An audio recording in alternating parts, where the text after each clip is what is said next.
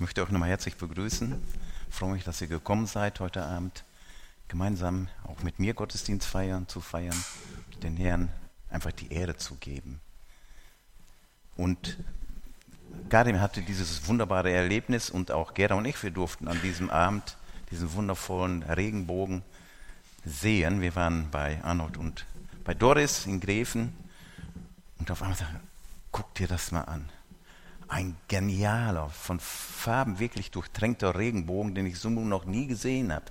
Sogar der Innenbogen war in einen tiefen Violett getaucht. Da habe ich gedacht, Herr, genau das ist es. Du hast, hältst, stehst zu deinem Wort.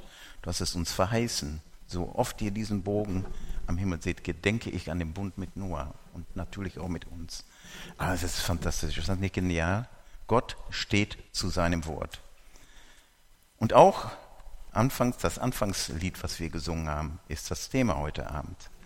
Hoffentlich ist es nicht schon ein bisschen so sehr abgeflacht, weil der eine oder andere eventuell schon an verschiedenen Orten eine Predigt darüber gehört hat.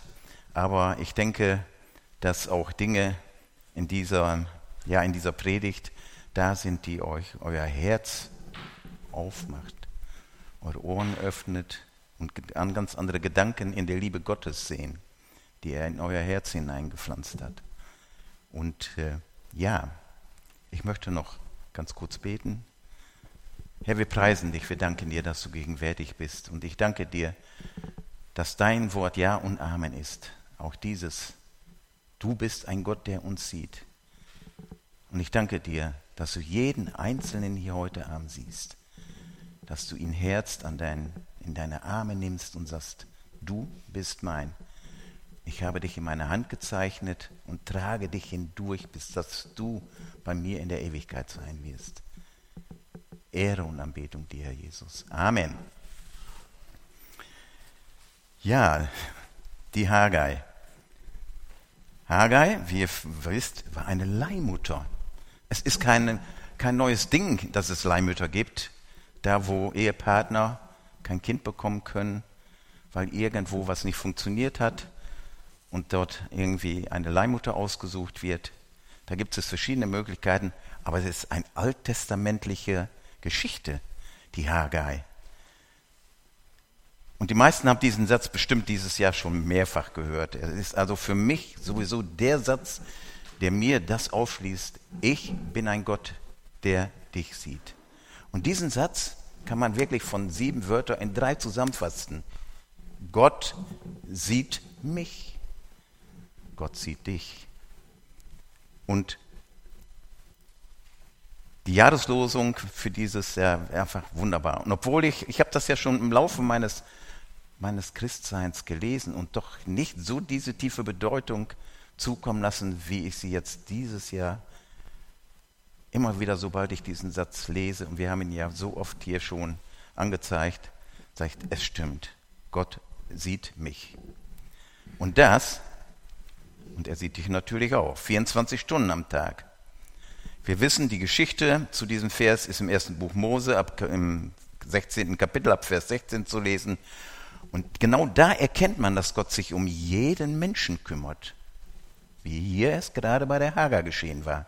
Denn ihre Geschichte ist etwas turbulent. Sie war die Magd von Abrahams Frau Sarai, also eine Leibeigene, eine Sklavin. Das war ja für die damalige Zeit auch alles so in Ordnung. Aber dann kam Sarah Zweifel an Gottes Zusage, ja, den Abraham gemacht hat, dass sie ihm einen Sohn gebären sollte. Die Zusage aber war diese. Und der Herr teilte Abraham mit, dass er Stammvater eines großen Volkes werde. Künftig sollte er nicht mehr Abraham heißen, sondern Abraham, was so viel heißt wie Vater der Menge. Und seine Frau Sarai sollte Abraham künftig Sarah nennen. Das bedeutet Herrin. Gott teilte ihm mit, dass Sarah und er auf ihren alten Tagen noch einen Sohn bekommen sollte. Sarah, der das Gespräch hinter der Zelttür hörte, konnte sich das Lachen darüber kaum verkneifen. Wie sollte sie in ihrem hohen Alter denn noch ein Kind bekommen? Und da sprach der Herr zu Abraham, warum lacht denn die Sarah? Ist beim Herrn etwas unmöglich?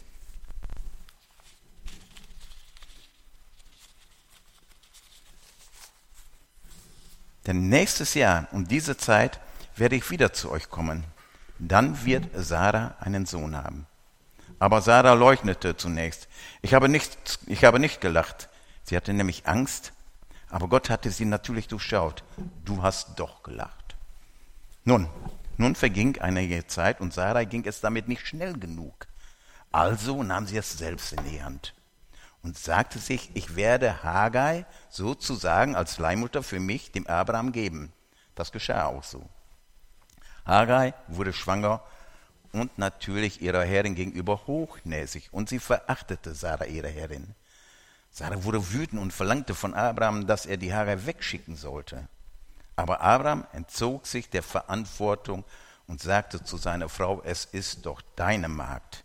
Ich habe damit nichts zu tun. Tue mit ihr, wie es dir gefällt. Somit verjagte Sarai die Haggai. Und Haggai ging in die Wüste, dort wo eine Wasserquelle war. Und dort sprach Gott des Engel zu ihr. Was machst du denn hier? Und da wurde es Haggai bewusst und sprach, du bist ein Gott, der mich sieht. Gott sieht mich.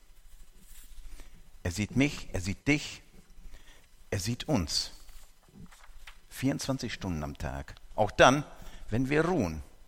Einerseits ist dieser Gedanke beruhigend und tröstlich, aber andererseits auch bedrohlich. Ja, manchmal beängstigend. Und oft behagt es uns nicht, ständig unter Beobachtung zu sein, unter Kontrolle. Wir handeln nicht immer nach göttlicher Weisung, sondern oft nach menschlicher Weisheit, nach eigenen Ermessen. Und das das läuft meistens nicht gut. Ja, es geht oft sogar schief, gründlich schief. Und wir schämen uns dann, weil unser Gewissen uns sagt, das war voll daneben. Aber nichts bleibt unserem Schöpfer verborgen. Er sieht alles, ob es uns gefällt oder nicht. Im Psalm 94, Vers 11 bis 12 steht, aber der Herr kennt die Gedanken der Menschen. Sie sind nur ein Hauch. Und glücklich ist der Mensch, den du, Herr, zurechtweist und den du in deinem Gesetz unterrichtest. Und doch, was machen wir damit? Mit dir und mit mir? Bist du glücklich? Lebst du bewusst in der Gegenwart Gottes? Oder gibt es in deinem wie auch in meinem Leben Momente, in denen wir uns wünschen, Gott würde wegsehen? Selbst wenn ich Gott etwas verheimlichen könnte, wüsste ich sofort, dass etwas zwischen mir und ihm stehen würde. Und ich würde auch unglücklich darüber sein. Gott sieht alles in unserem Leben. Und wenn wir ihm unsere Schuld bringen und um Vergebung bitten, nimmt er sich gerne unser an. Wie war das denn bei dir? Wann war es das erste Mal, dass du bemerktest, Gott sieht mich? War es ein leichtes, sanftes Reden in deinem Herzen? Wie ein sanftes Säuseln des Windes, wie es beim Mose geschehen war auf dem Berge? Oder war es ein gewaltiges, klares Reden? Gib mir, mein Sohn, meine Schwester, dein Herz. Denn ich gab mein Leben für dich. Meine Geschichte kennen die meisten von uns hier. Was ist denn der Anfang deiner Geschichte? Was hast du mit Gott am Anfang erlebt? Oder wie ist er in dein Leben reingekommen? Bei Gera und mir fing alles sehr sanft an. So wie, bezeichnen das mal als fernstehender Magnet, ganz weit weg, der ganz vorsichtig anziehen wirkte und schleichend immer stärker wurde, bis man an ihm fest angepfropft war und der einen nicht mehr loslässt. Er gibt uns zwar Spielraum für unser Handeln, aber wie ich schon bereits erwähnte, ist unser Handeln und Reden oft daneben. Und ich bin Gott so dankbar, dass dieser Jesus-Magnet Gerda und mir in derselben Stunde begegnete. Das auch ein ganz besonderes Geschenk für Ehepaare, für Menschen, die eine Verbindung haben, die ein Leben miteinander sich aufbauen. Ein, ein großes Gnadengeschenk. Du bist ein Gott, der mich sieht. Und diese Erkenntnis von Hagar veränderte ihre Stellung zu Abrams Frau. Es ist eigentlich erstmal kein Happy End Geschichte. Aber Haggai geht zurück als von Gott angesehene Frau. Und das, das ist ein besonderes Privileg, denn an anderer Stelle des Alten Testaments ist immer wieder davon die Rede, dass Menschen das Angesicht Gottes nicht sehen dürfen, sonst müssten sie sterben. An verschiedenen Stellen in der Bibel nachzulesen. 1. Mose, 1. König und so weiter. Hier aber war es der Engel des Herrn, der zu Haggai kam. Haggai, die Sklavin, und Haggai, die Verstoßene, die Flüchtende. Sie wird von Gott angesehen. Es gibt in der Drei-Groschen-Oper von Bertolt Brecht diesen Satz, denn die einen sind im Dunkeln und die anderen sind im Licht. Und man sieht die im Licht, die im Dunkeln sieht man nicht. Aber bei Gott, bei Gott ist das ganz anders. Gott sieht die, die im Dunkeln sind, die Sklavin in der Wüste, die Tagelöhner, die da am Rande der Gesellschaft sind. Und ja, auch die, die mit ihrem Coming-out ringenden Person im gesellschaftlichen und wie im beruflichen Leben. Sie alle sieht Gott. Es ist ein liebevoller Blick, mit dem Gott auf die, die im Dunkeln schaut. Und auf einen jeden von uns. Auf dich und auch natürlich auf mich. Nicht der Gott des moralischen Zeigefingers, nein. Mit all, Entschuldigung, Vielmehr der Gott, der Lebensperspektiven eröffnen will. Der Gott, der sagt, ich sehe dich. Mit all deiner Zerrissenheit, mit all deiner Unsicherheit, mit all deinen Fehlern und deinen negativen Erfahrungen. Ich sehe dich. Und ich sehe dich an und ich sehe aber auch das Besondere, das Potenzial in dir. Deshalb schaue du nur auf mich und fasse die Wege deines Lebens ins Auge. Und diese Erkenntnis soll doch dazu führen, dass wir bereitwillig und ohne Furcht in seinem Lichte treten. Er wartet auf uns wie bei der Geschichte vom verlorenen Sohn. Und das gilt für den Rest deines und meines Lebens hier auf Erden. Wir wissen nicht, was Haggai mit Sarai noch alles so durchmachen musste.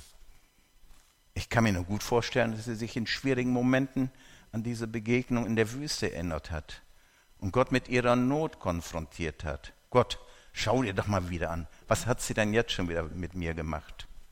Und vielleicht, vielleicht hat Gott ihr so zugeflüstert, ja, ich sehe dich und ich halte dich, ich bin bei dir auf deinem Wege, ich trage dich. Gottes Versprechen, das er Haggai gab, hat sich jedenfalls erfüllt. Aus Ismael ist ein großes Volk geworden. Ismael gilt als Stammvater der Araber. Somit ist er die ursprüngliche Verwandtschaft zwischen den Israeliten und den Arabern. Aber wie sieht das denn heute aus? Nun, dies ist doch ein anderes Thema. Wir schauen mal hier, Gott sieht mich. Mit allen guten, aber auch mit allen schlechten Seiten, die ich habe. Ja, manchmal empfinde ich das immer noch als störend, aber vor Gott brauche ich mich nicht zu verstecken. Gott sieht mich. Er sieht mich ja eh. Er sieht mich gnädig an. Und manchmal sagt Gott auch, ja, ich habe das gesehen. Hat das jetzt so sein müssen? Komm, das war jetzt nicht gut, aber ich bin bei dir. Und das nächste Mal machst du das anders. Und wenn du jemanden da du verletzt hast, dann geh hin und entschuldige dich. Jetzt. Ich sehe dich ja und ich bin bei, bei dir. Du bist ein Gott, der mich sieht. Dass Gott, der den kompletten Überblick hat und alles sieht, auch all das, was im Verborgenen ist, das weiß er genau. Einige von uns hier kennen wahrscheinlich das Kinderlied Pass auf, kleines Auge, was du siehst. Denn der Vater im Himmel schaut herab auf dich. Und inwieweit dieses Lied, äh, Lied hilfreich bei der Erziehung ist, mögen die Eltern selber entscheiden. Als Hilfestellung für Erwachsene finde ich es gut. Bei leichter Veränderung des Textes würde ich es dann so lauten lassen. Pass auf, mein Auge, was du siehst, denn der Vater im Himmel schaut herab auf dich. Darum pass auf, mein Auge, was du siehst. Pass auf, mein Ohr, was du hörst, denn der Vater im Himmel schaut herab auf dich. Darum pass auf, mein Ohr, was du hörst. Pass auf, mein Mund, was du redest, denn der Vater im Himmel schaut herab auf dich. Und darum, pass auf, was du sprichst. Pass auf, meine Hand, was du tust, denn der Vater im Himmel schaut herab auf dich. Darum, pass auf, was du tust. Pass auf, mein Fuß, wohin du gehst, denn der Vater im Himmel schaut herab auf dich. Darum pass auf, du gehst. Pass auf, mein Herz, was du glaubst. Denn der Vater im Himmel schaut herab auf dich. Darum pass auf, was du glaubst. Pass auf, mein Ego, und werde nicht groß, denn der Vater im Himmel schaut herab auf dich. Darum pass auf und werde nicht groß. Naja, in jedem Fall spricht das jedoch eine Wahrheit aus, die erkennen lässt und uns dies im Bewusstsein ruft, Gott übersieht nichts. Er sieht jede Quelle und jede Auswirkung der Sünde. Und er legt das, was er da sieht, nicht einfach zu den Akten. Der Mensch wird das, was er sät, einmal ernten. Manchmal sehr bald oder erst im Laufe seines weiteren Lebens und manchmal beim letzten Gericht. Es gibt zahllose biblische Stellen von Menschen, die das vergessen haben oder es nicht wahrhaben wollen, dass sie von Gott gesehen werden. Adam, wo bist du? Kein. Wo ist denn dein Bruder Abel? Gott sieht alles. Er hat alles schon lange vorhergesehen und doch versuchen wir es zu vertuschen und jemand anderes in die Schuhe zu schieben. Und wie ist das bei dir? Wie ist es bei mir? Blicken wir noch auf das menschliche Herz? Wenn Gott das Herz so gründlich ansieht, wie man es im 1. Samuel Kapitel 16, Vers 7 lesen kann, dann hier ging es darum, den ersten König von Israel zu bestimmen. Und Samuel, der Priester vor dem Herrn, sah zuerst auf Saul. Wir kennen die Geschichte. Saul war ein Kopf größer als alle anderen, die dort versammelt waren. Gott sagte zu Samuel, sieh doch nicht auf sein Aussehen und seine stattliche Gestalt, denn ich habe ihn verworfen. Denn Gott sieht nämlich nicht auf das, worauf der Mensch sieht, sondern der Mensch sieht, was vor Augen ist, aber der Herr sieht, was im Herzen sich bewegt. Und wenn wir dann auf unser Herz schauen, dann muss es uns erschrecken, wenn wir die bösen Regelungen ehrlich beobachten. Der Prophet Jeremia stellte eins fest, es ist das Herz ein trotzig, unverzagtes Ding. Und als Christen können wir diese Beobachtung ohne Vorbehalt beipflichten. Wie schnell nisten sich Neid, Missgunst, Streitsucht, Überheblichkeit, Unreinigkeit und vieles andere im Herzen ein. Aber angesichts dieser Tatsache ist und bleibt es ein unbegreifliches Wunder, dass sich immer dass sich Jesus immer wieder neu in seiner Liebe sich den Menschen zuwendet, obwohl er weiß, wie es im Herzen aussieht. Er kennt sie ja alle und wusste, was im Menschen ist. Du, du bist ein Gott, der mich sieht. Unser Versagen und unsere Kämpfe, unsere Not und unseren Durst danach zu sagen, ja, mit dir, Gott, kann es gut werden. Mit deinem Geist in meinem Herzen, mit dir, Gott, wächst mein Leben neu und ebnet sich, ebnen sich Wege. Und dafür preise ich dich. Aber, lieber Vater, in deinem Sohn Jesus und dem Heiligen Geist, voll Freude, heute und in alle Zeit. Amen. Amen.